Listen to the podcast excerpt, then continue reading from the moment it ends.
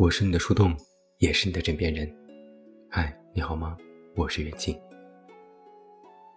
当我写下今天文章题目的时候，内心是忐忑的。这是一篇我一直以来都很想写的文章，它的标题和一些关键词在我的手机备忘录里放了很久。之所以迟迟未能动笔，正如我曾经说的，我只是怕把话说得太慢。但我经常能够想起这句话，有时在忙自己的事或者与人沟通的时候，这句话就会突然莫名的闪现在脑海里。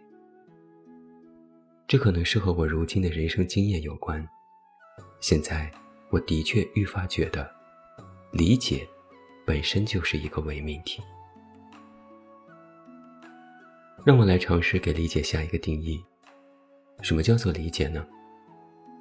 我们可以把某件事或者某种认知，暂且当做一种定量，称之为知识点。知识点是唯一的、固定的、具象的。一个人去靠近它、了解它、认知它，这叫做理解。但通往这个知识点的路途却是不唯一的、流动的、抽象的，而且每个人都有自己的理解途径，每个人都不同。当不同的人通过不同的路径去理解某件事时，就会因为途径的不确定性和流动性，导致最终看到的知识点就会有所不同。有的看到左面，有的看到右面，有的看到全部，有的看到一些。于是人就会诧异：为什么别人看到和理解的与我不一样呢？到底是谁错了呢？这其实不是对错的问题，只是你们看待事物的方式和角度不同。更为重要的是，很多时候，那些所谓定量的知识点，其实也不是什么真知灼见的真理，它也具有一定的流动性。那么，当不同的人通过不同的流动性的途径去理解流动性的知识点时，理解偏差的产生，其实是显而易见的。所谓伪命题，就是不是绝对，没有绝对理解这件事，尤其是面对人。人这个知识点啊，最大的特点就是善变。这不是一个贬义词，而是想指出它的流动性。人不是固态的，不是一成不变的，不是绝对是非对错的概念。想要完全理解一个人。几乎是几率很小，甚至不存在的事情。你可以理解一个人的部分，理解一个人在某些时候的行为，理解一个人的某些想法，但别指望你能理解他的全部。我们在与人相处的时候，经常会说“理解”这个词，但紧跟着还会说另外一个词——包容。在可理解的时候，选择理解。在不可理解的时候选择包容，这是人们给予不可理解时的一个方法论。我无法理解，但我选择包容和接纳，选择用自己的理解去尝试给那些我不理解的事一个可接受的理由。所以你可能经常才会有这种感受：很多时候，你不是真的理解了那个人，你只是选择包容了，选择接纳了。选择算了。你无法全然的理解别人，同时别人也无法全然的理解你，这才是人生的真相之一。虽然我们在很多时候都无比渴望得到别人的理解，希望与人靠得更近，但你察觉到了吗？你越是与人近，就越能发现，其实那个人不能理解你。距离远一些，反而更美。想要得到别人的理解，其实是一个危险的举动，因为理解本身不是在你，而是在别人。你在渴望理解的过程当中，其实就让渡了部分自我评价的权利，交给了他人。那个人会用他的认知、他的方式和他的途径，去尝试理解你的行为。如果遇到了一个善良且广阔的人，他能够理解你；如果不能，也能选择包容和接纳你，如果遇人不淑，那个人还没有仔细端详过你，就能全盘否定你。所以，在这里我要说一件非常非常重要的事。如果你是一个格外渴望得到他人理解的人，或者你总是依靠理解去与人相处，那都是根本性的错误。因他人不理解而苦恼，这是自扰。归根结底，人不是靠理解活着的。说到这里，你可能会有些悲观。既然人与人之间无法真的完全理解，那应该如何自处，如何与他人相处呢？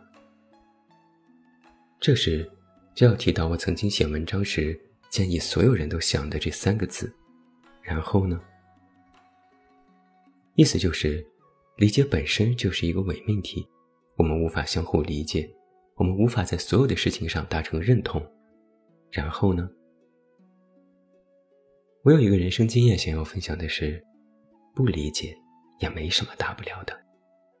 不要因为理解是个伪命题就觉得失望，不理解也是正常。如果人人相互理解，事事达成认同，那这世界就变成乌托邦，天下大同。这种理想境界恐怕是难。没有必要因为不理解就卡在其中烦恼，而是去想。既然不理解，那我们还能做些什么呢？我现在觉得，不理解并非是一件绝对的坏事。不理解的起源，并不是因为你们有多分歧，或者对方有多离谱，只是因为你们不同。人与人之间只是因为不同，所以才会有不理解的产生。但这世界不是因为相同而美，而是因为不同而美。与人相处的终极方法论，不是要找一个完全理解自己的，或者和自己完全相同的人，而是学会求同存异。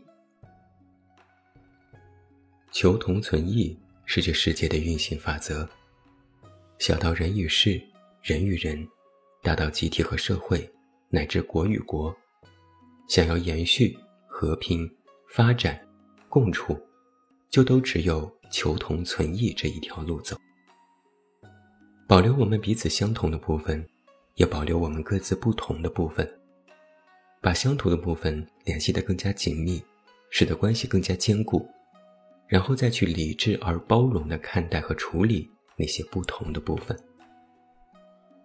这其中，关键不是彼此之间有多少不同，而是要看相同的部分有多坚固，并且有一个共同的前往目标。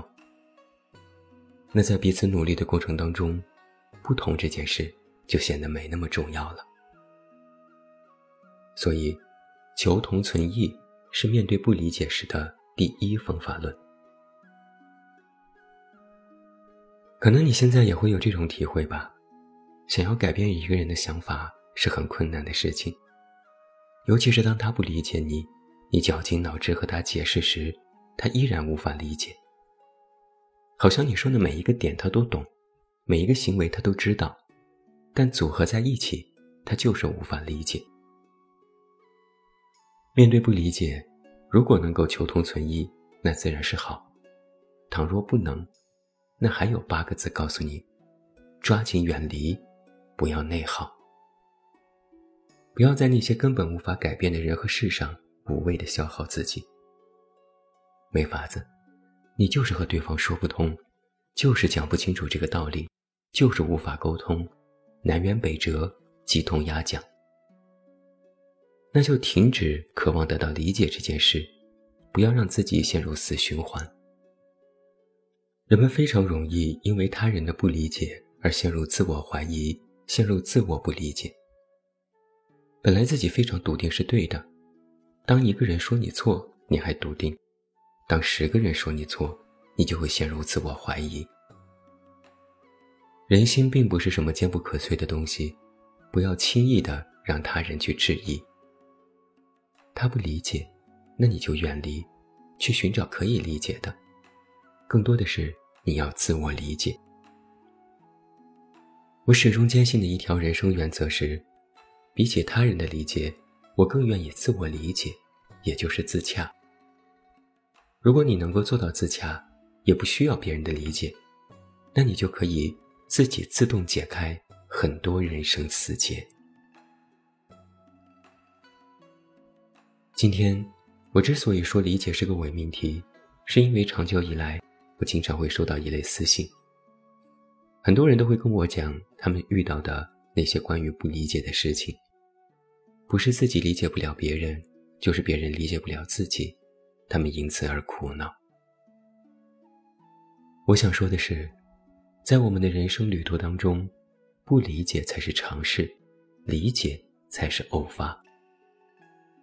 想一想，如果一个人理解你，懂你的话语，懂你的行为，正是因为理解偶发，你才会觉得能被人理解很美好，这个人很珍贵。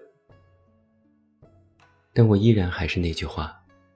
人终究不是靠着理解活着的，人终究不是靠着别人的理解活着的。把这两句话再精炼一下，就是：人终究不是靠着别人活着的。只有当你真的意识和明白到了这一点，你才会更加理智而克制的看待理解这件事。如果有人理解你，那应该感恩，说明你们内心里有一些脉络是一样的。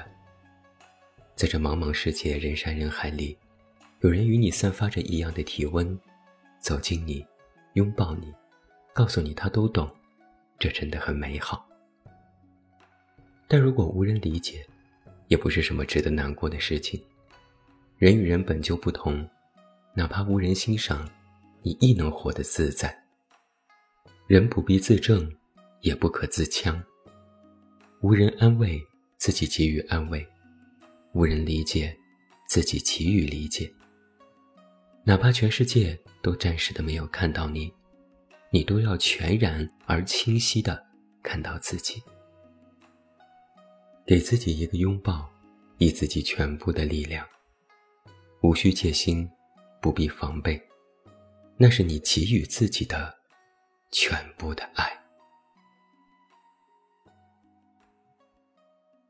我是你的树洞。也是你的枕边人，关注公众微信“远近”，找到我，我是远近，晚安。